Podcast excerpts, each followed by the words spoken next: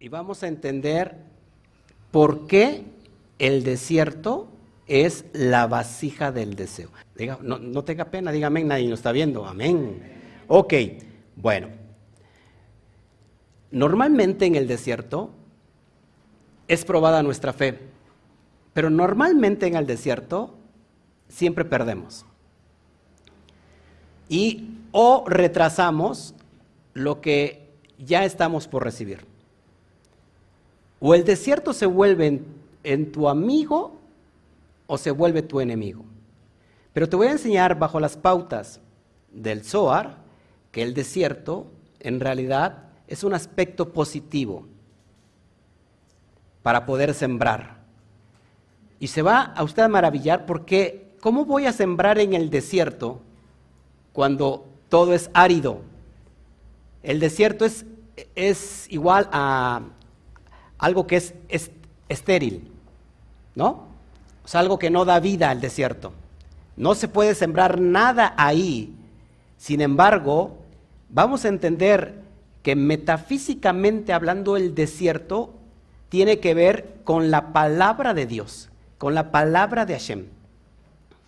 Así que muchas veces que sembramos en el desierto, queja, miedo, temor, angustia, rechazo, ¿qué más? Enojo, tristeza, llanto y frustración, todo lo negativo. ¿Y qué, vamos a cosechar entonces? Todo es, va a ser negativo. Pero ¿cómo sembrar en el desierto si el desierto es estéril, entre comillas? El desierto no es estéril. El desierto tiene un potencial que se llama la palabra, en hebreo dabar. Y vamos a entender estos conceptos de cómo ir perfeccionándonos en lo que corresponde a Seirampin. Acuérdense, estudiamos los primeros tres, libros, estamos en el cuarto libro y dije que era el tercero, perdón, estamos en el cuarto libro. Estudiamos ya Bereshit, Shemot y, y Baikra, que corresponde a toda la triada de arriba, es decir, Keter, Jodma y Bina.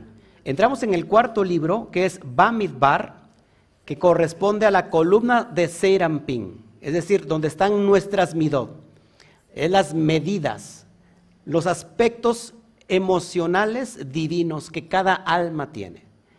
Vamos a ver cómo, y ya hemos visto durante estos trayectos de, de conocimiento, cómo funciona el cosmos a través de la relación divina con lo material. Es decir, cómo se va va emanando toda esa energía hasta que se vuelve material y lo podemos palpar en esta dimensión física. Pero así, en esa escala también del universo, hemos entendido que a escala del microuniverso, que somos nosotros, cómo funciona también eso, el universo dentro de nosotros. Es decir, cómo la dimensión de, esta, de esta energía divina emana, de dónde emana en nosotros, ¿Y cómo es posible que se manifieste físicamente en nuestro cuerpo?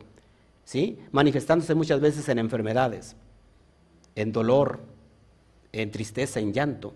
¿Por qué? Porque no hemos sabido que la estructura emocional tenemos que trabajarla. La emoción tiene una inteligencia, por lo cual tiene un pensamiento. Es decir, no solamente el intelecto tiene un pensamiento y tiene una inteligencia, sino que también las emociones tienen inteligencia. Cuando nosotros dejamos a las emociones que, anden eh, sin rumbo fijo, dominadas por la inteligencia del cuerpo, encontramos tres inteligencias. La inteligencia del cuerpo, la inteligencia de la emoción y la inteligencia del intelecto. Ahora, cuando la inteligencia ronda, eh, la inteligencia del cuerpo ronda a la inteligencia de la emoción, normalmente va a ser completamente negativa. ¿Por qué? Porque la emoción va a satisfacer las necesidades de la inteligencia del cuerpo.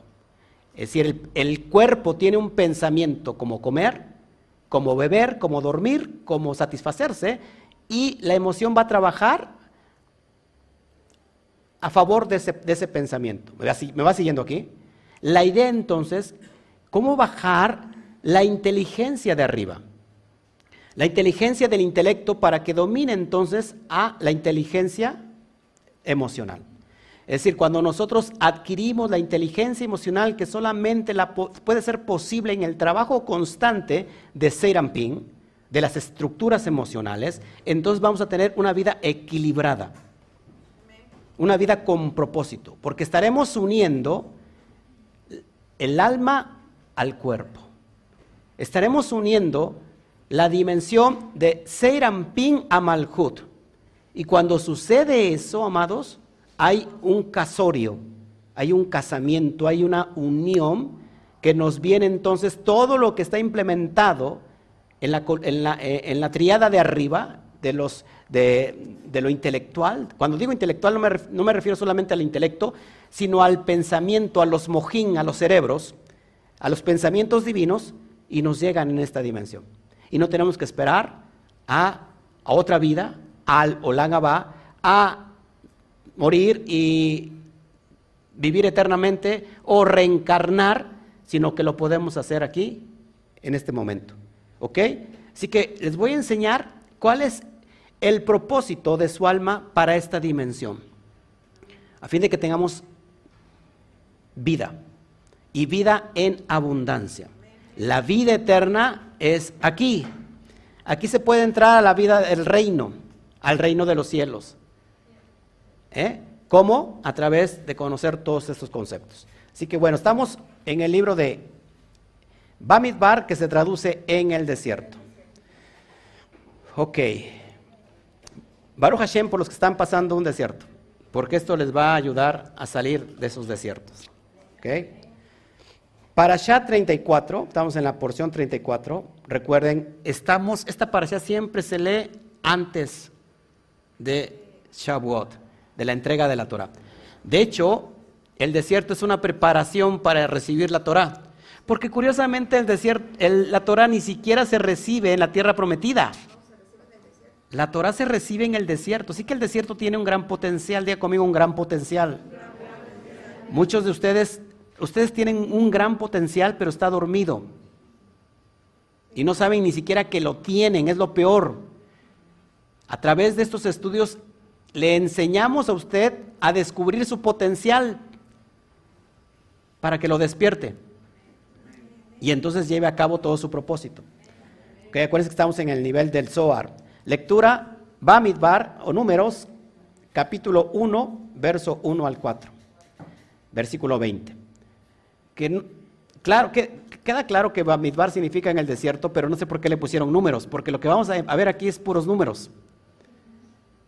Y vamos a ir descubriendo todo lo que encontramos en esta porción, ¿le parece? Vamos a dar aspectos. ¿Cómo inicia esta porción? Vaya, vaya a ver Adonai el Moshe Bamidbar Sinai Beol Moed. Es decir, y habló el eterno Moshe en el desierto de Sinaí, en la tienda de asignación, el día primero del mes segundo, es decir, en el mes de Iyar, es decir, en un Rosh Hodesh, el que anuncia la luna, la, luna nueva que va a entrar, en el segundo año de haber salido los hijos de Israel de la tierra de Egipto, diciendo, verso 2, haced el censo de toda la congregación de los hijos de Israel por sus tribus, por sus casas paternas, conforme a la cuenta de los nombres, todo hombre cabeza por cabeza. En la mística, está prohibido contar, contar las cosas, porque contar las cosas nos trae los aspectos negativos. Pero vamos a entender desde qué punto Hashem cuenta y por qué cuenta. ¿Qué se refiere a contar? ¿Por qué quiere contar? Como si Dios no supiera cuántos son en total, cuando el Eterno es todo omnisciente. ¿Se acuerdan que cuando hablamos, por ejemplo, en los libros de los escritos, como crónicas, todos esos libros que hablan de los censos, normalmente se hacía un censo, académicamente se ha estudiado que los censos son para saber cuántos son para aumentarle el impuesto al pueblo. Vemos el caso de David queriendo aumentar el impuesto. Y su secretario diciéndole, no lo hagas, ya lo que pagan está es más que suficiente. Por eso encontramos que Hashem se enoja por haber elevado el impuesto. ¿Y qué, y qué, qué decimos del, del, hijo de David? ¿No? Peor. Peor. que viene a aumentarles todavía más el impuesto. ¿Le gusta a ustedes que les aumenten los impuestos? Entonces, ¿por qué se queda callado? ¿Eh? Diga algo, aunque sea. Bueno, a mí no me gusta que... Yo le digo a mi esposa que ya nos cobran impuestos por todo, por todo. Y no, no digo aquí lo que le dije a mi esposa porque no es el lugar, pero nos cobran por todo, por todo. Así que, Baruch Hashem. Bueno, esta parasha suele leerse en Shabbat antes de Shabbat. ¿Por qué? Porque es la preparación para la entrega de la Torah. La entrega de la Torah es algo significativo. Es algo más que simbólico. Es algo muy significativo que nos está preparando en una cuestión de recibir vida, porque la Torah es vida, de recibir un conocimiento elevado, de recibir, de preparar el alma para que pueda ser una vasija y pueda retener la luz que se nos viene en Shavuot. ¿Ok? Bueno, vamos a ir entendiendo, número uno, que esto ya lo estudié hace un año y si usted está interesado en saber la anatomía, nuestra anatomía, cómo tiene una esencia divina, vea usted la porción o el estudio de hace un año que se llama La anatomía divina y va a encontrar que todo nuestro cerebro, nuestra, nuestro cráneo, nuestras, los huesos de las manos, los huesos de los pies, todo, todo, nuestro ADN tiene que ver con algo divino. En este caso, Yud Kei Bat Kei. Véalo. Solamente para traerles un repaso muy rápido, porque voy a, voy a abrir el SOAR, vamos a entender lo que esta porción nos va a enseñar a través de esta gráfica poderosa. Bamidbar, que significa en el desierto, tiene una gematría de 248. 248 es un código muy elevado para entender todo lo que corresponde a esta porción. 248 es exactamente igual a la palabra regen, que se traduce como matriz. Regen matriz tiene un valor de 248, igual que en el desierto. Lo que nos está enseñando que en el desierto es una matriz. ¿Y qué, cuál, es, cuál es la función de la matriz? Dar a luz. Así que en el desierto es donde vamos a dar a luz, pero muchas veces quedamos, pues damos lástima. ¿Ok? ¿Qué pasó ahí? Bueno, no sé qué me pasó ahí, que eso no estaba en, en la pantalla. Pero bueno, además, escuche, tenemos 248 partes del cuerpo. Escuche esto, que primero se desarrollan dentro del útero. El niño cuando está en el útero conforma 248 partes del cuerpo.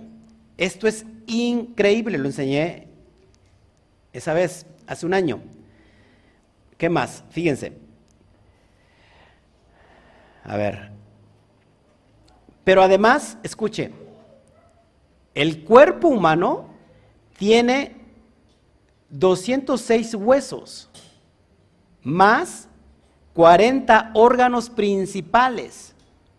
Aunque el último número está sujeto a cierta controversia dependiendo de cómo se define órgano. Pero cuando yo sumo 206 más 42 me da exactamente igual a 248. ¿Qué más? La palabra Bamidbar tiene una raíz como todas las, como todas las palabras hebreas. Y la raíz de Bamidbar es Davar. Davar, en referencia a la palabra divina, tiene un valor de 206. Ahora, el texto de la Torah nos relata que el pueblo de Israel tuvo 42 paradas en el desierto. De hecho, hay una porción que habla sobre estas paradas, Matot y Masei.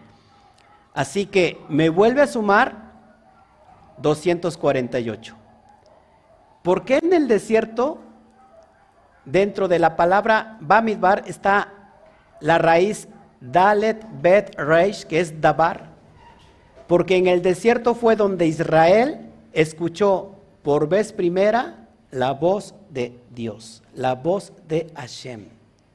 Esto es increíble. Si quiere indagar más sobre toda la anatomía humana del cuerpo, cómo está ahí todas las huellas digitales del autor, del creador que hizo al ser humano, dejó las huellas por doquier, en el ADN, en los huesos, eh, en, el cráneo, en todo dejó, en, la columna vertebral, en todo dejó las huellas el creador. Esto es increíble. No se pierde esa porción de hace un año. Esto es como un repaso. Pero además, tenemos que 248 de los 613 mandamientos, 248 son preceptos positivos de hacer. 300, los demás, 365 son negativos, es decir, no harás. Además, la palabra rajen, que se traduce como misericordia, contiene exactamente el valor de gematría de 248. Es decir, amados, en el desierto, si usted está, si usted está viendo la, la pantalla, no tiene nada de negativo, sino tiene un potencial que solamente está dormido y que hay que despertarlo. ¿Por qué el Eterno no entregó la, su, su, palabra, no sé, en la tierra prometida, en la tierra donde fluye leche y miel? ¿Por qué no entregó la palabra en Jerusalén? ¿Por qué la entrega precisamente en el desierto? Porque el desierto es un sistema de preparación donde es como una gran matriz que va a hacer que el alma se conforme en el mundo de la formación y escuche la palabra poderosa que lo va a llevar a alcanzar esa misericordia. Es decir, la misericordia alude al equilibrio entre el amor y el juicio, entre Gesed y Geburah. Se encuentra la columna central que es la misericordia. ¿Me va siguiendo aquí? Ahora, para entrar en más profundidad, ya aquí entro ya en algo más profundo. Así que me va a seguir usted. También la palabra Betzelen Elohim, que se traduce en la sombra o en la imagen de Dios, vale igual 248. Sea, Selen no solo, se traduce como sombra, Muchas veces se traduce como imagen. A imagen de Dios fuimos creados, ¿no? A la sombra de Dios, porque la sombra es como la silueta perfecta de lo que se está reflejando, ¿no? Pero también la palabra Bederech Atov, que significa en el camino, en el camino recto, encontramos exactamente la misma gematría, 248. Pregunto, ¿usted cree que esto sea coincidencia, que sea al azar? o que está premeditado por una inteligencia divina, una inteligencia mayor. Esta inteligencia divina creó el cosmos, el mundo, a través de 22 bloques. 22 bloques, que son las letras hebreas, las vasijas. Esto es increíble, amados hermanos. ¿Eh? ¿Ok? Por cierto, en los pies en los pies tenemos 26 huesos, haciendo alusión a Yud Hei Bat Hei. Para caminar necesitamos la guianza de Yud Hei Bat Hei. No es curioso que en la mano tengamos 27 huesos. 27 huesos. Amados, todo alude a esta dimensión que el santo bendito sea está dentro de nosotros. Tenemos 14 falanges en cada mano. 14 y 14 nos da 28, igual a la palabra hebrea koach, fuerza. Amados, esto es increíble porque todo apunta a que tenemos dentro de nosotros un ser, el ser maravilloso, el ser divino. Lo único que nos hace es la chispa divina. Lo, único que nos hace falta es encender la chispa divina. ¿Me sigue aquí? Ahora, esto es poderoso, porque si fuimos hechos a imagen y semejanza de Dios, vamos a ver qué dice el, Santísimo Zohar para entender por qué en el desierto tenemos mucho propósito. Tenemos la dimensión de conquista. El desierto se hizo para conquistar. El problema es que no, conquistamos ni a, ni a la mosca que está en el desierto. Es de conquistar el desierto. Así que bendito sea el desierto que esté pasando, porque no sé qué tan grande sea el desierto. Si es muy grande el desierto, es muy grande entonces la conquista y la tierra prometida. Si usted tiene un desierto pequeñito, pues la tierra prometida es muy pequeñita. Si usted tiene un gran desierto, la tierra prometida es grande. Y le aseguro que cuando llegue a la tierra prometida, entraremos constantemente en desiertos, porque el desierto se vuelve un amigo que va a impulsarte para alcanzar tu propósito. ¿Me va siguiendo? Bueno, es algo muy profundo. Vamos a leer lo que dice el santo bendito sea, sea en cuestión a la imagen de, Dios. Les leo, les leo unos fragmentos que voy a ir contando y explicando. Dice, Rabí Abba, habla acerca de la creación del hombre, diciendo que Dios lo hizo a imagen del superior y de la inferior como la combinación de ellos. Ahorita lo voy a explicar. El hombre fue compuesto de ambos, masculino y femenino. ¿Ok? Pero vamos a entender, vamos a abrir bocado con esta dimensión del Zohar. Estoy leyendo la página número 3 del libro 17, donde viene tres porciones del Zohar, Bemidbar, o Bamidbar, Naso y Bejaloteja.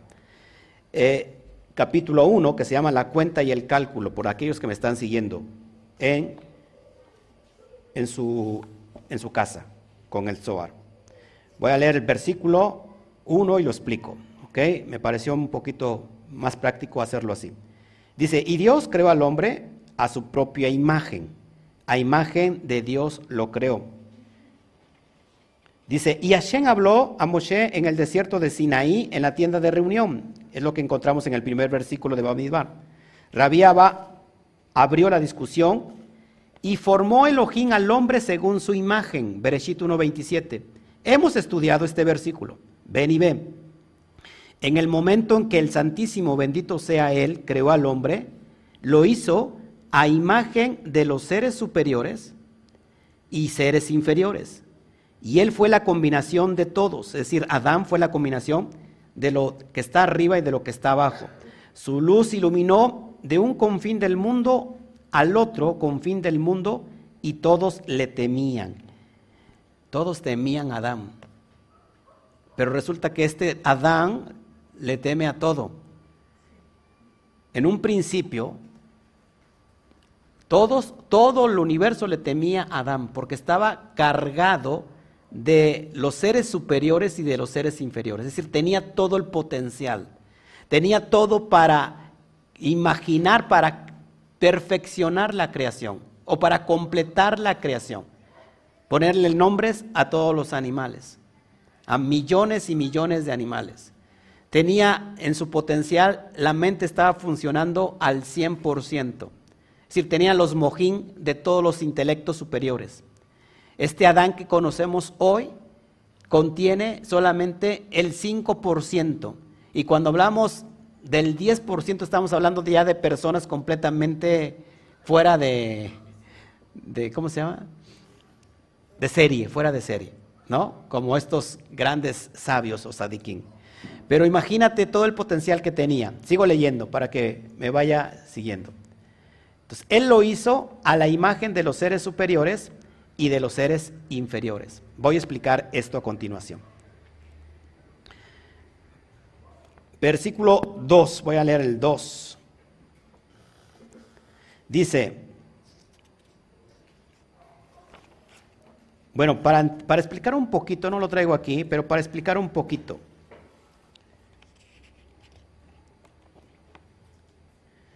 El verso 2 dice, y aunque esto ya fue asentado, debemos mirar dentro de este versículo, y formó Elohim al hombre según su imagen, en la imagen de Elohim, él lo formó, Dado que ya está dicho su imagen, es decir, Selen, ¿por qué repetir en la imagen de Elohim, él lo formó? Responde, hay dos niveles en el hombre. Escuche, dos niveles en el hombre, que ya se los he comentado.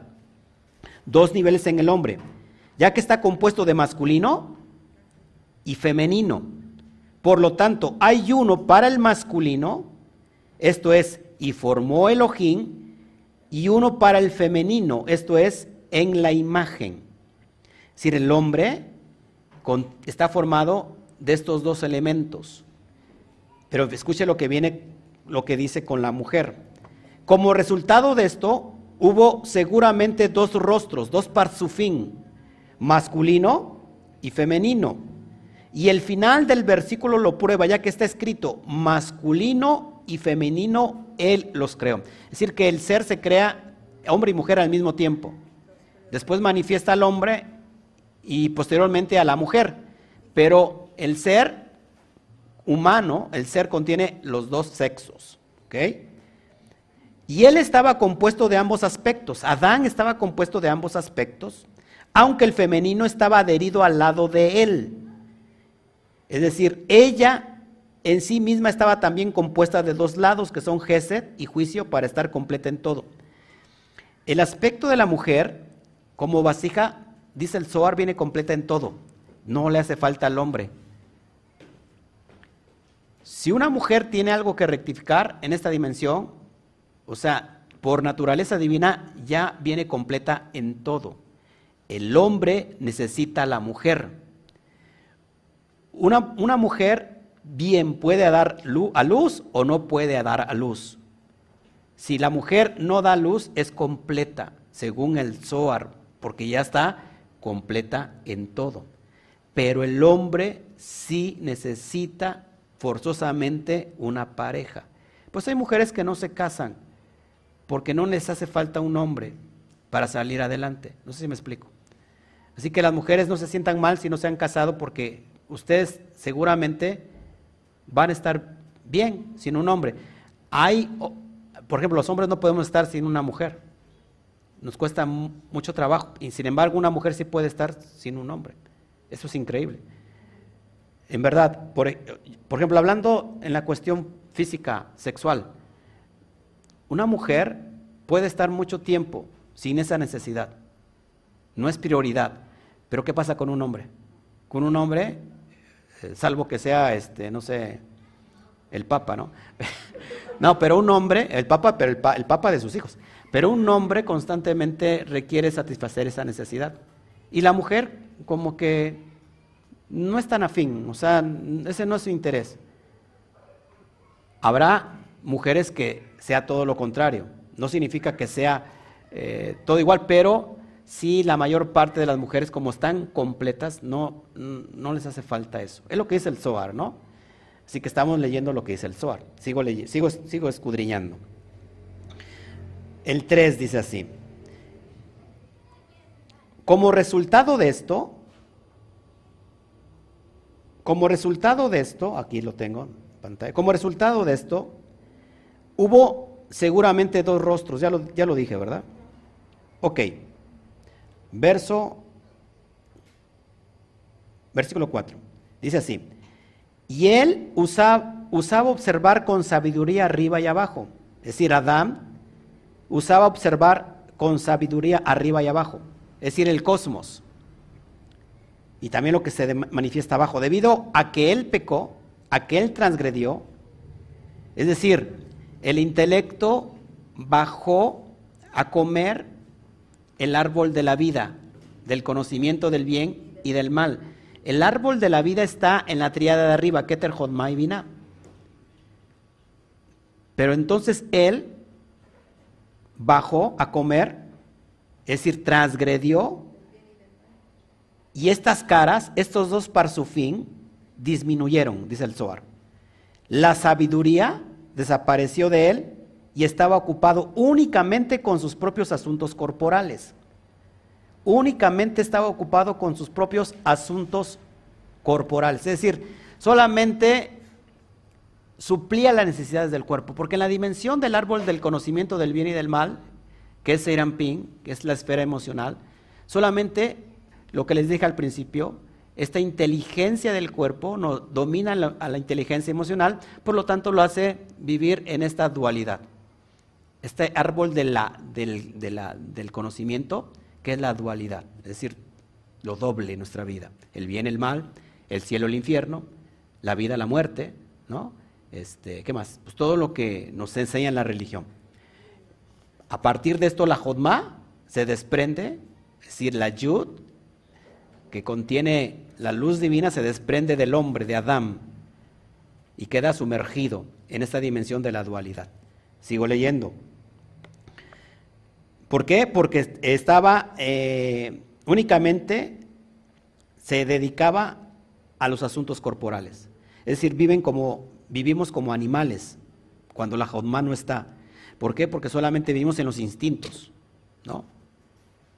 Satisfacemos el cuerpo en la comida, en la bebida, en, la dormida, eh, en lo sexual, en todo lo que son los instintos. Pero ahí no hay inteligencia de Jotma. ¿Por qué? Porque estamos en la dualidad.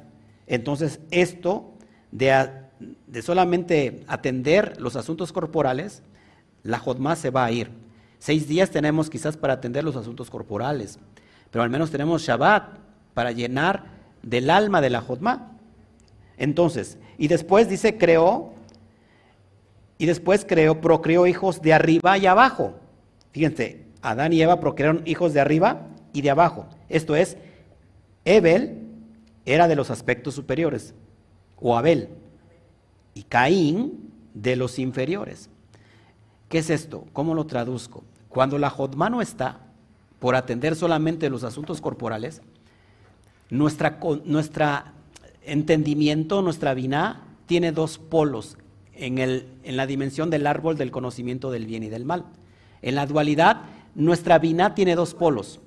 Es decir, la vina tiene un polo que es Abel, que es positivo, pero tiene la otra cara de la moneda que es negativa, que es Caín.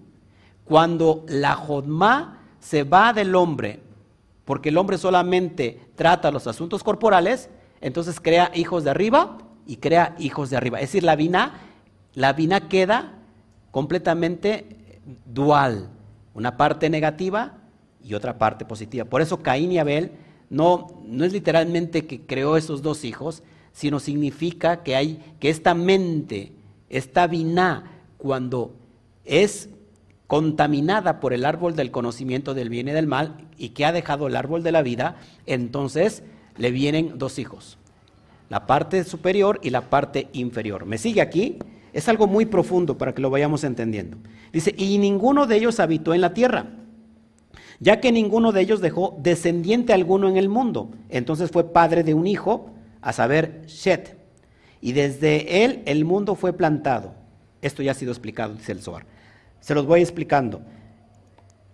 Cuando nosotros estamos en este entendimiento que es la Binah, ¿ok? Esta, esta parte izquierda, tiene hijos que no procrean descendencia. Porque una mente dividida, dual, no puede procrear, no puede eh, dar frutos. ¿Ok? ¿Me va siguiendo aquí? Para que esta mente dé frutos, tiene que salir del aspecto del mundo de Serampín y elevarse una vez más al conocimiento de Jodma para que esta vina sea unificada, iluminada de Jodma. Ahora, esta vina tiene entendimiento y esta vina se llama Shet. ¿Me va siguiendo aquí? Porque ha unido esta dimensión. Ya no es dual, sino que ahora está en la unidad, en el mundo de Atzilut. Y ahorita vamos a hablar del mundo de la formación, porque los, cuando una vina está, fíjese esto, cuando una vina no está rectificada, cuando un entendimiento no está rectificado, crea Caín y Abel, que era la doble, los dos aspectos, la dualidad. Y si está creando esa dualidad, amados hermanos, está creando entonces emociones. Y esas emociones van a ser negativas, porque la vina es madre. ¿Quién es el padre? Jodma. Jodma, Ava y vina Ima. La Ima celestial va a crear, pero la idea es que procree el Dad, el hijo, no que procree el Serampín, el mundo emocional ¿no? Sin herencia. Porque entonces vamos a tener unas emociones completamente contrastadas, ¿eh? completamente que van a ir en, líneas paralelas. Es decir, no vamos a rectificar nada. ¿Por qué? Porque no hemos entendido que nuestra biná, cuando está dividida, lo que va a crear es Caín y Abel. Y no nos interesa crear Caín y Abel porque no van a dar descendencia. Nos interesa crear Ashet. ¿Para qué? Para que dé descendencia, para que haya eh, fruto en la tierra, en lo físico. Cuando hablo de lo físico, a Malhud me refiero a mi cuerpo, a mi propósito. Seguimos. Es algo muy profundo y trato en realidad de, irlo hablando con pincitas, ¿ok? Verso 5, a pesar de todo esto, el mundo abajo no estuvo terminado y completo. O sea, no solamente importa que nosotros creemos o procreemos a, a Chet o a Set, ¿no? Porque dice, a pesar de todo esto, el mundo de abajo no estuvo terminado y completo. O sea que hace falta hacer un trabajo extra. Y no se, se sustentaba por sí mismo hasta que llegó Abraham. Hasta que llega el patriarca Abraham, se crea esta, va a empezar a construirse esta plataforma de bendición. Acuérdense quién es Abraham o quién es Abraham en el árbol de la vida, Gesed. Dice, hasta que llegó Abraham, escuche, el mundo, el mundo fue sustentado, pero no completado por sí mismo. El mundo fue sustentado, pero no completado hasta que Abraham estuvo presente en el mundo y ha sido al mundo con su y asió al mundo, fíjense, con la mano derecha. ¿Por qué? Porque la mano derecha representa Gesed. Dice, como uno que agarra y ayuda la mano derecha de alguien que cayó. Por eso tu diestra nos ha levantado, tu diestra nos ha sustentado. Cuando hablamos de diestra, hablamos de derecha, estamos hablando de la diestra de Hashem, de Dios, que es, eh, una, es una pista, es una alusión a Abraham. Abraham en realidad, si nos quitamos de ese personaje Abraham, no era otra sino que la diestra del santo bendito sea. ¿Me va siguiendo aquí? Porque esa diestra representa el Gesed. ¿Ok? El, amor. Sigo leyendo. sigo leyendo. Entonces no estuvo completo antes de que Abraham estuviese en el mundo en la derecha. Gesed, misericordia, como alguien que, que aferra la mano derecha y uno que cae. Abraham, el propósito de Abraham es que nos sostenernos a través de su diestra. Sí, sí me están entendiendo porque los veo con cara de, de, extraterrestres a ustedes. Sí, sí me siguen, sí me entienden. ¿O es algo muy profundo? Si es algo muy profundo, yo, los, yo creo que lo estoy diciendo muy de forma ligera. Bueno, sigo, sigo, sigo. Me voy a ir a Marte entonces. Me voy a ir a Marte para que enseñarles a los marcianos. Venimos de Marte. ¿De Marte de quién? Luego les, cuento el chisme. Sigo leyendo. Fíjense, lo que sigue es muy importante. ¿Ok? Isaac, ¿quién es el hijo de Abraham? El que sigue, Isaac, llegó y agarró la mano del mundo con la izquierda. Escuche, necesitamos la mano de Gesed, pero también necesitamos la mano de la izquierda, porque si estamos en la, en la cosmovisión de puro amor, amor, amor, amor, y si no hay límite, estamos completamente perdidos. El agua, por ejemplo, es una bendición. Hoy el país sufre por suministro de agua. El agua es una bendición y el agua representa la Torah. Ahora, ¿qué pasó con el Mabul? ¿Qué pasó con el diluvio? Hubo abundancia de agua, pero ¿qué hizo ese diluvio? Destruir. ¿Qué necesitaba este, e, ese diluvio para no ser diluvio? Límites. Y ese límite es Yisaj. ¿Me va siguiendo? Es la izquierda. ¿Ok? Así que Isaac llegó y tomó la mano del mundo de la izquierda en Geburá y el mundo existió más. Si el mundo existió con Abraham y con Isaac. Esto es Geburá el mundo estuvo sostenido aún más.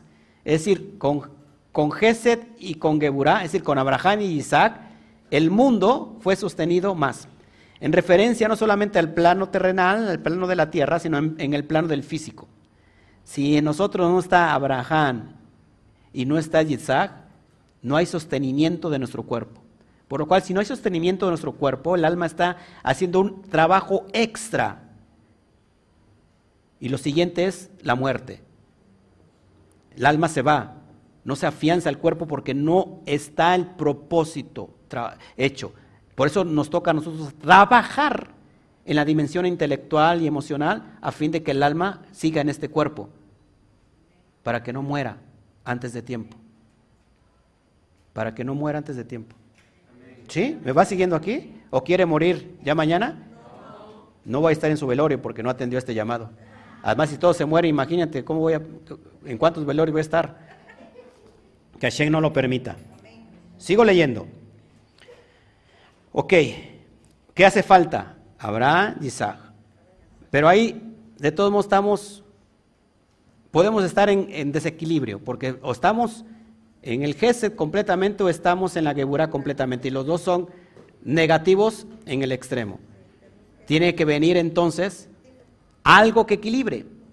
Y este equilibrio es el otro descendiente, Jacob. Jacob que es llamado Tiferet, que tiene los dos aspectos. Tiene Gesed y tiene Geburah. De hecho, esto es increíble, fíjense. Leo, cuando Jacob llegó, se agarró al centro con el cuerpo, que es la columna central, y se incluyó en ambos lados el derecho y el izquierdo, y el mundo se mantuvo firme y no se colapsó. Lo traduzco en el sentido del alma. Cuando nuestras emociones están equilibradas a través de Jacob, que es Tiferet, el cuerpo sigue completamente sano, vigente para alcanzar el propósito en esta dimensión llamada tierra. Y los sueños los pueda usted alcanzar en esta dimensión. No esperar a que allá en el cielo le pasen lista, sino que acá misma le pasan lista. digan su nombre y cuando mencionen su nombre, presente. Amén. Oscar, presente. Va siguiendo. Sigo. Verso 6. Y con todo esto, es decir, con Abraham, Isaac y Jacob, el mundo no estuvo propiamente plantado. Fíjese en el trabajo que tenemos que hacer, ahorita se lo explico con gráficas. Nuestro propósito corporal no ha sido terminado porque no hasta, se necesita plantar algo. Con sus raíces, hasta que Jacob procreó, es decir, el trabajo de Jacob no es mantener los aspectos positivo y negativo, o amor y, y Geburá, sino que Jacob tiene que tener doce hijos, que son las doce tribus, y las setenta personas. Si hablamos del aspecto de Israel, como las doce tribus, o también las doce constelaciones, o los doce signos zodiacales del árbol de la vida, y hablamos de las 70 almas que es en referencia a todo el universo, a todo el mundo, o sea, es decir, a toda la tierra, porque la luz es universal, no solamente es para Bene Israel, ¿eh? que están diciendo por ahí la, falsa enseñanza de los Benei Noaj, los Noágidas, eso no existe, es, algo que se inventó el judaísmo, no todo el judaísmo, por supuesto, pero es algo que no existe, la luz es universal. ¿Ok? Bueno, entonces sigo leyendo. Y, el mundo estuvo plantado, es decir, con el trabajo de Jacob, con la descendencia de sus doce hijos, doce tribus, y de las setenta almas, porque ¿cuántas almas entraron a, a Egipto? Setenta almas. El mundo estuvo plantado. Egipto es el exilio, el desierto. Escuche esto. Aún así, dice el Zohar, no estuvo completado hasta Fíjense, Jacob o Tifere de nosotros tiene que hacer procrear estas doce tribus y las setenta almas. Es llegar a los aspectos de la dimensión divina que tiene el alma dentro de nosotros, pero todavía no está, no está terminado. Dice, no estuvo completado, creo que lo traigo aquí también para que lo vaya viendo, sin embargo no estuvo completado hasta el momento en que Israel recibió la Torah y el Mishkan fue erigido. En el aspecto del alma, que es la Torah? El alimento que trae el alma Neshama, que va a insuflar sobre el alma Ruach y el alma Nefesh. Porque esto este aliento, que precisamente esta palabra, esta Torah se da en Sinaí, en el desierto, es para levantar el Mishkan. ¿Qué es el Mishkan? El cuerpo, nuestro templo. Entonces, va a estar completo hasta que Israel, ¿quién es Israel? Israel es nuestra conciencia elevada. Hasta que esta conciencia elevada permee de una manera exacta, verdadera, lo que es la Torah fuera de religión, entonces el cuerpo se va a levantar en su propósito. Se va a erigir.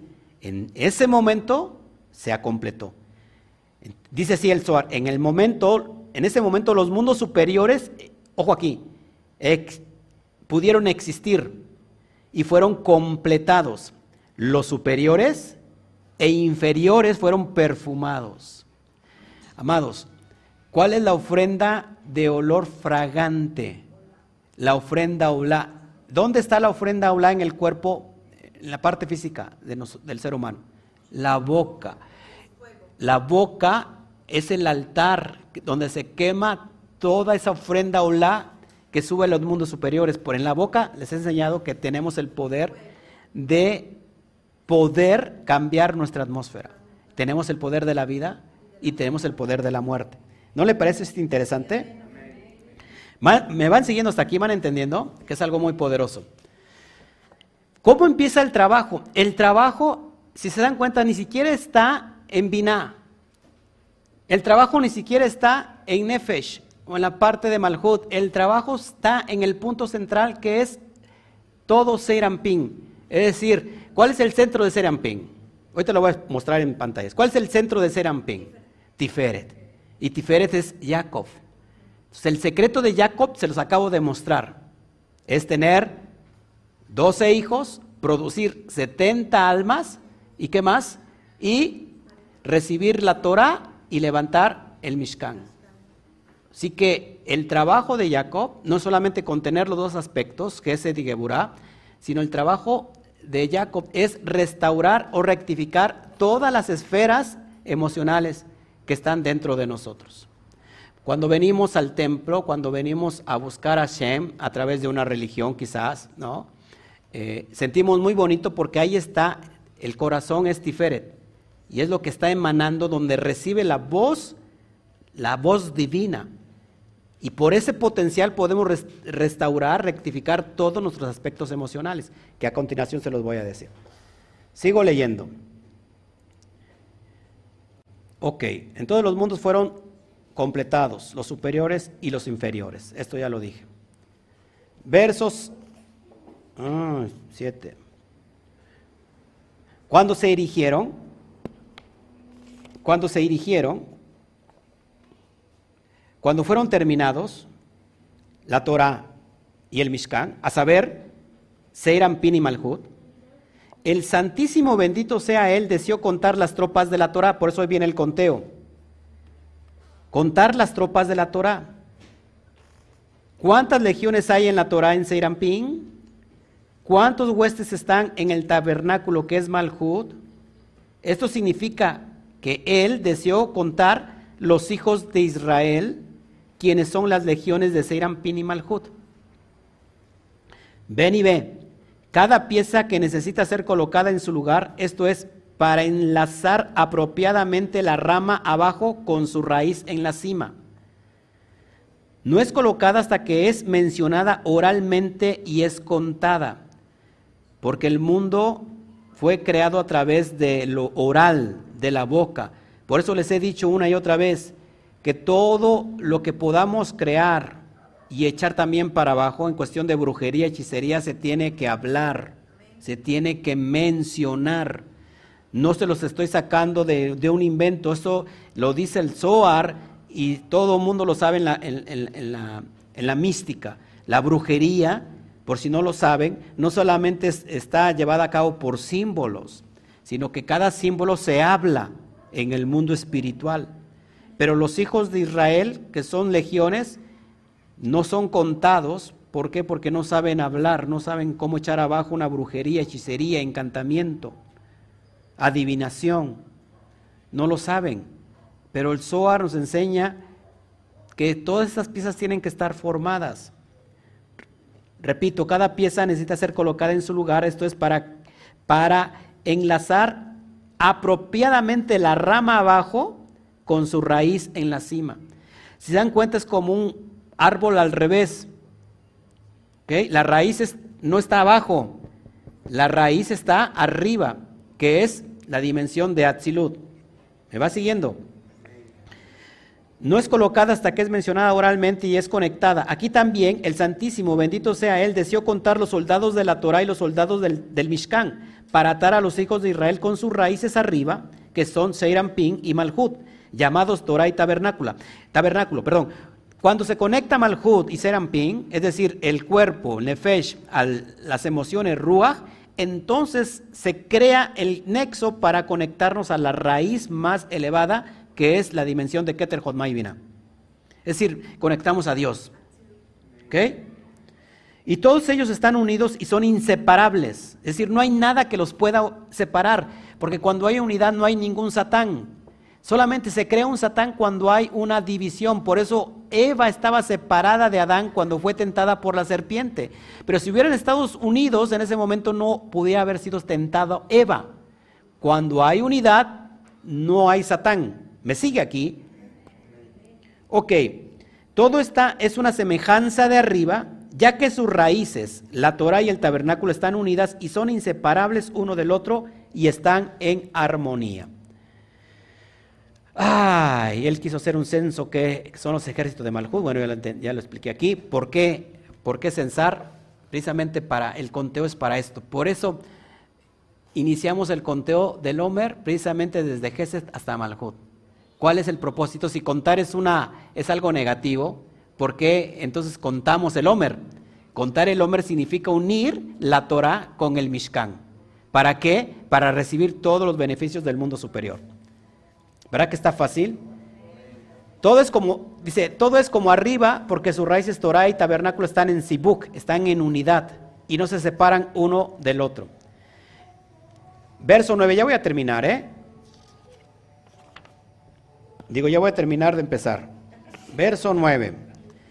Dice, ambos, perdón, ambos en la Torah y el tabernáculo estaban Fíjense, la Torah y el Mishkan estaban en el primer día del segundo mes. ¿Cómo comienza esta porción? En el primer día del segundo mes. Y en el segundo año, este es el secreto de Geburá y la iluminación de Jodma de la izquierda, ya que el mes de Nisan o de Abib es la columna derecha y Geset. ¿Y cuál es el, mes donde estamos? Y Yar es la columna izquierda. ¿Ok? Y Geburá. Y todo es uno. Esto es, la derecha y la izquierda fueron unidas en armonía como una. ¿Cuál es el mes que sigue? Sivan. Sivan. El mes de Sivan, fíjense, ¿cuál es el primer signo? Aries. Después, Tauro. El tercer signo, Géminis, que habla de dos gemelos que tienen la dualidad, tanto de, de Tauro como de, Aries como de Tauro. Es decir, se está formando el cuerpo. Estamos, empezamos por la cabeza. Y Aries es el referente, se los explicaba yo hace ocho días, a Jacob, que Jacob representa la dualidad. ¿Por qué? Porque Jacob tiene un gemelo, Esaf. A su vez tiene dos esposas, Rebeca y Lea, que a su vez esas dos esposas tienen a dos sirvientas. Silfa. Y se me. Y Lea. No. Silfa y la otra. Bilja. Wow, eso es increíble.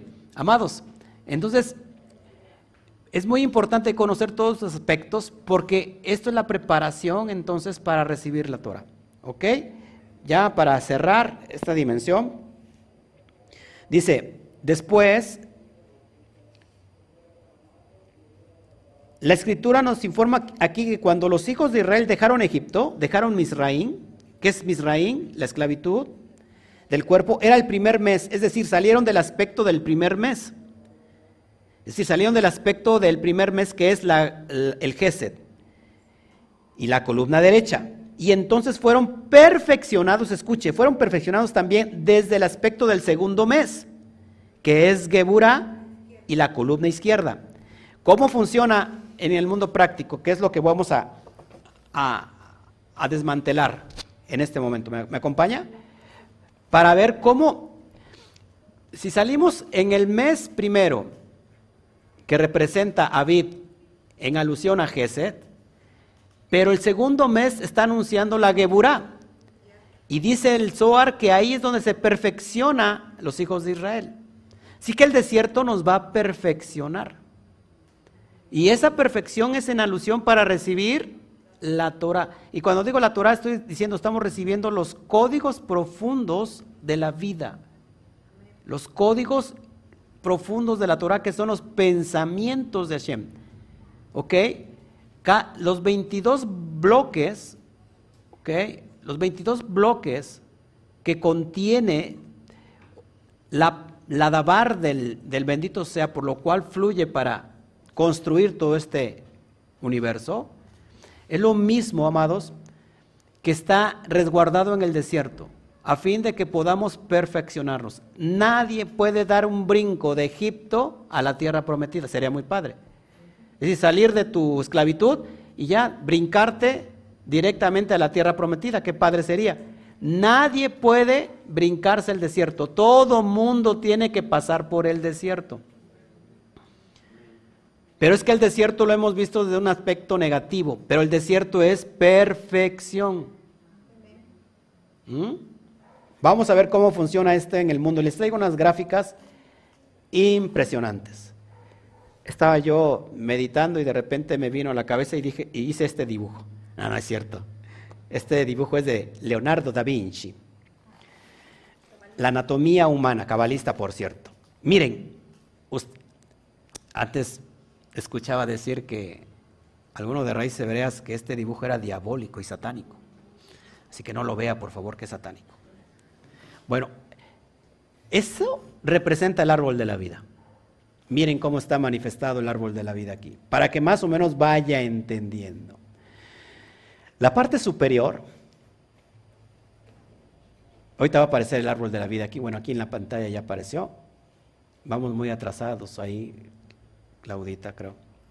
Bueno, el árbol de la vida, como lo está viendo ahí en pantalla, la triada representa la parte superior, que es Keter Jotmai la parte intelectual, del hombre. Cabeza. Conciencia, ¿no? La parte cerebral, hemisferio izquierdo y derecho, o derecho y izquierdo. Del dorso para abajo, hasta llegar a la parte genital, que son estas seis manifestaciones, comprende Seirampin. ¿Ok? Y Malhut tiene que ver con el aspecto físico, con lo exterior, con la materia. Ahora, ¿cómo es que el desierto nos perfecciona? Si el desierto nos da miedo, porque el desierto es extremoso. En la mañana mucho calor y en la noche mucho frío. De hecho, hay muy pocas probabilidades de, de sobrevivir en el desierto. Muchas personas que legalmente, ¿verdad? o inmigrantes cruzan a ir a Estados Unidos, tienen que cruzar muchas veces por el desierto. De hecho, el desierto de México es una de las zonas más calientes de todo el mundo. Pero eso es una, es un, es una, una gran, ¿cómo se puede decir?, noticia. Porque en México tenemos la zona más caliente de todo el mundo, que es el desierto de Arizona. O el, ¿Cómo se llama el desierto de México? Ok la, es la, la, tierra, la parte de la tierra más caliente del mundo la tenemos en México. Por lo cual, en México hablamos de, cuando hablamos de, de, de algo que es caliente o más caliente, estamos hablando de energía. Así que México tiene la mayor energía en todo el mundo, en todo el planeta.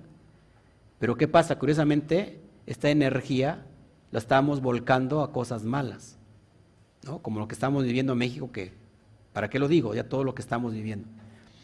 Ahora, amados, Entonces el desierto tenemos un gran potencial y les voy mostrando las pantallas para que de manera rápida y sincrónica les, les comparta cómo funciona todo esto. Cuando nosotros trazamos el mundo de Serampín, es decir, arriba tenemos la parte de la cabeza, la triada, tenemos el mundo de Atzilut, donde todo es uno, donde todo vale uno, donde todo es unidad. Tenemos el árbol de la vida. Y abajo, es decir, del dorso para abajo hasta Malhut, tenemos el árbol del conocimiento del bien y del mal. ¿Ok? Pero el árbol de Malhut, que también está incluido en el árbol del conocimiento, se puede también conocer como el árbol de la muerte. De hecho, el Suar dice que, en esta porción habla también, el Suar, que cada uno de nosotros debería ir al Creador para empeñar el alma al Creador. Porque la muerte es, es una, perdón, el sueño es experimentar la muerte todos los días. Es decir, cuando la persona duerme, en realidad está muriendo. Y hay muchas personas que no regresan, no vuelven a su, a su cuerpo, el alma se va, porque nos quedamos inconscientes. Por eso cada vez que amanecemos, nosotros agradecemos a Hashem por habernos regresado el alma al cuerpo. Pero tenemos que ir en la noche a, al fiador de las almas que es Hashem y decirle, así como decía David, ¿verdad? En paz me acostaré, así mismo me dormiré porque solo tú Hashem me haces vivir confiado. Entonces, amados, la noche que es Malhut es conocida como el árbol de la muerte. ¿Por qué? Porque está separada de Seirampín. En Seirampín tenemos el sol. ¿Ok? La tierra no es insuflada de luz. ¿Por qué? Porque la luna no tiene luz propia. La luna es reflejo de la luz solar. Pero, ¿qué pasa? Cuando hay la oscuridad, a la, a la tierra que es Malhut se le conoce como el árbol de la muerte. Por eso es muy importante que hayamos entendido el Zohar. Cuando se viene el amanecer, por eso tenemos que decir, ven claridad, llega ya, trágate la oscuridad, basta ya de esperar, que sin ti, quién sabe qué, ¿ok? Pero cuando viene la oscuridad y se une a Malhut, es decir, Seirampin se ha unido a Malhut. Las raíces de la Torah y del Mishkan se han unido para que sean elevados a la dimensión de Atzilut. Ok, todo lo que ves en el, eh, en, el, diagrama de estas dos líneas, en el centro, es Seiramping. En medio, en el dorso del, ser, está lo que conocemos como Seiramping, que es el corazón. Ahí está el templo. Y miren todo lo que el trabajo que tenemos que hacer alrededor. Decimos que es Set Kodma, Tiferet, Netzat, Hod y Yesod. Todo el trabajo está ahí, el trabajo que les decía yo que tiene que hacer Jacob. Jacob, ¿qué tiene que hacer? Jacob no solamente contiene el aspecto de lo bueno y de la Geburá, es decir, del Gesed y de, bondad, de Gesed, perdón, y de Geburá, sino que tiene que procrear ¿qué? 12 hijos y 70 almas.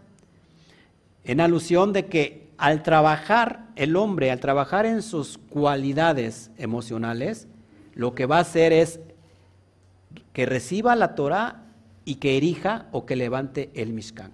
No podemos levantar el propósito del hombre que es el cuerpo, porque el cuerpo es una herramienta, porque sin la herramienta que es el cuerpo no tendría propósito el alma en esta dimensión. Les voy a explicar un poquito cómo funciona desde el aspecto de la cabla, ¿qué significa, por ejemplo, el limbo? Tiene un nombre en hebreo. El limbo es cuando el alma se aferra a algo en la materia, es decir, que solamente está ocupado del cuerpo. Hay personas que están activos o, quieren estar comiendo constantemente lo sexual pornografía, eh, son eh, personas adúlteras, porque el sexo es para ellos como, como su perdición, o los vicios, ¿no? La droga, el alcohol, todo lo negativo. Dice la Cábala, enseña que cuando la persona muere, se desprende del cuerpo, pero no de la mente, y todas las emociones se las lleva el alma. Y esa, esa alma va a un limbo, lo que se conoce como el infierno. Así se le conoce en la, perspectiva de la Cábala.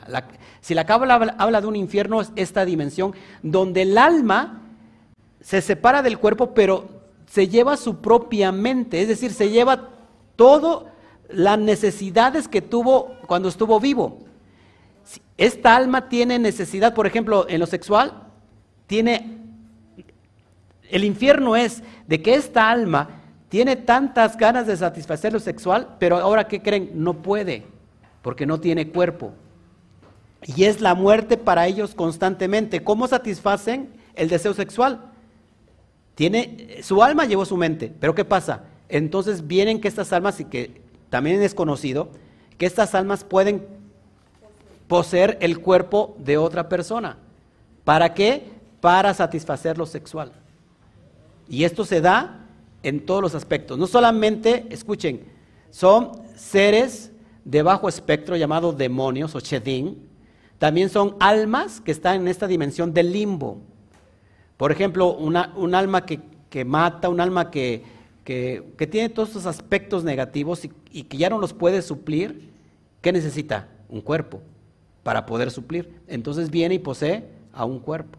Por eso es muy importante conocer todos esos aspectos. Cuando nosotros no trabajamos estas dimensiones emocionales, cuando nos muramos, podemos ir a esa dimensión. Una cosa es como el limbo, tiene su nombre en hebreo, y otra cosa es el Beijinon, que a nosotros se los ha mostrado como el infierno. Beijinon tiene que pasar todas las almas. Y esa parte es para purificarse. Es como una gran mikveh donde pasa el alma y se lava, se purifica para elevarse a la dimensión de arriba. Todos tenemos que pasar por ahí. Lo que no queremos es que por no hacerle frente a una desviación emocional aquí, vayamos a ese estado de, limbo, donde puede haber personas, almas que están 12, 30 años en esa dimensión. Eso es lo que podríamos definir como el infierno según la mística.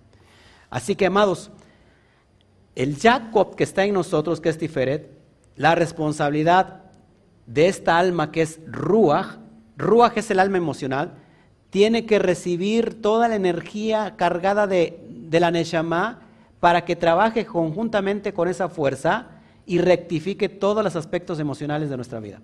¿Me va siguiendo aquí? Así que el trabajo está precisamente que el desierto comprende todo lo que es Tiferet. Todo lo que estás viendo ahí encerrado, que son círculos, es estar trabajando constantemente. Por eso se nos da la gran oportunidad de hacer el conteo del Homer. Estos 49 días más 50, que es la entrega de la Torah. Por eso vemos en el libro del Nuevo Testamento, en Hechos, que el Espíritu Santo se derrama en Pentecostés que es el Espíritu Santo, pues la presencia divina, la Shejina, es derramada por haber completado esta rectificación en nuestras emociones. Por lo cual, entonces el desierto se puede traducir como el estado de carencia.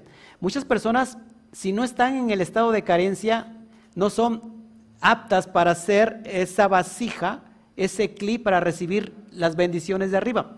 Ejemplo, hay personas que están conformes con lo que tienen pues a mí el Señor me dio un animalito y me dio una mascota. O sea, me dio mi esposo y mi, mascota. Me dio una tierrita y ya no quiero más. Y entonces la persona ya no se cierra a, recibir. ¿A dónde es llevada? ¿A dónde es llevada? Al desierto. Para que en el desierto, que es el estado de carencia, de carencia, activa el deseo el deseo es la vasija. Ya lo conté. Cuando va un rabino, van camino a Jerusalén y se les hace tarde, es la entrada de Shabbat, y llegan a una casa ahí, humilde, donde dicen, vamos a pernotar aquí, porque ya nos va a llegar el Shabbat. Y van, y la persona es tan humilde que solamente tiene una vaquita, y el, y el maestro que es muy conocido, el rabino que es muy conocido, le abren la puerta y, sí, sí, celebre con nosotros Shabbat, rabino. Y el rabino dice que a propósito tira las cosas, o sea, los platitos que tenía, pues los tiran así como si fuera el, chapulín colorado. a propósito para que ya los pocos platos de, que tenía se quiebren y le pregunta al hombre, ¿qué tiene usted? Pues solamente tengo una vaca. Ah, pues eh, acá traigo dentro de mis alumnos a personas que sacrifican. A ver, sacrifiquen la vaca, vamos a comernos hoy para comer en Shabbat. Mataron a su único animalito. Los dejaron, si estaban pobres, los dejaron todavía más pobres. Cuando salieron de esa, casa, iban camino y le pregunta al estudiante, oiga, rabino, eh, Klaus, está, está agotando tú. ¿Por qué le pidió a esa gente humilde lo único que tenía? Para crearles vasija, porque como tienen que llegar a un estado tal de carencia para que anhelen y deseen. Volteó el rabino a lo lejos y vio cómo la luz se desprendía del cielo y llegaba a esa casa. Y decía, se ha cumplido mi misión. Es decir, les creó a ellos en ese, llegaran a un estado de carencia tal que tuvieran el, se activara el deseo, el anhelo. Por eso el desierto, amados, lo vemos como algo negativo, pero el desierto nos está diciendo y enseñando, hey, creen desde ese estado de carencia, creen el deseo, el anhelo. ¿Para qué? Para que tengan esa vasija, porque si no hay vasija no pueden recibir. Y precisamente Yetzirah nos habla, fíjense, perdón, precisamente Seiramping está en el mundo de Yetzirah, que es el mundo de la formación. Ahí es en el mundo de la formación donde precisamente se va a formar nuestros anhelos y deseos y nuestros propósitos para que se materialicen en Malhut. Sin esto no es posible. Si yo no rectifico en el desierto, muchas personas, fíjense, cuando entran a la luz, salen de Egipto, Egipto es la parte inferior donde están los pies, la esclavitud, el exilio, van camino a la tierra prometida, que es la parte superior. Pero ¿qué se encuentran? Antes de que salgan, con el corazón endurecido de Faraón, que no los deja salir. ¿Ok?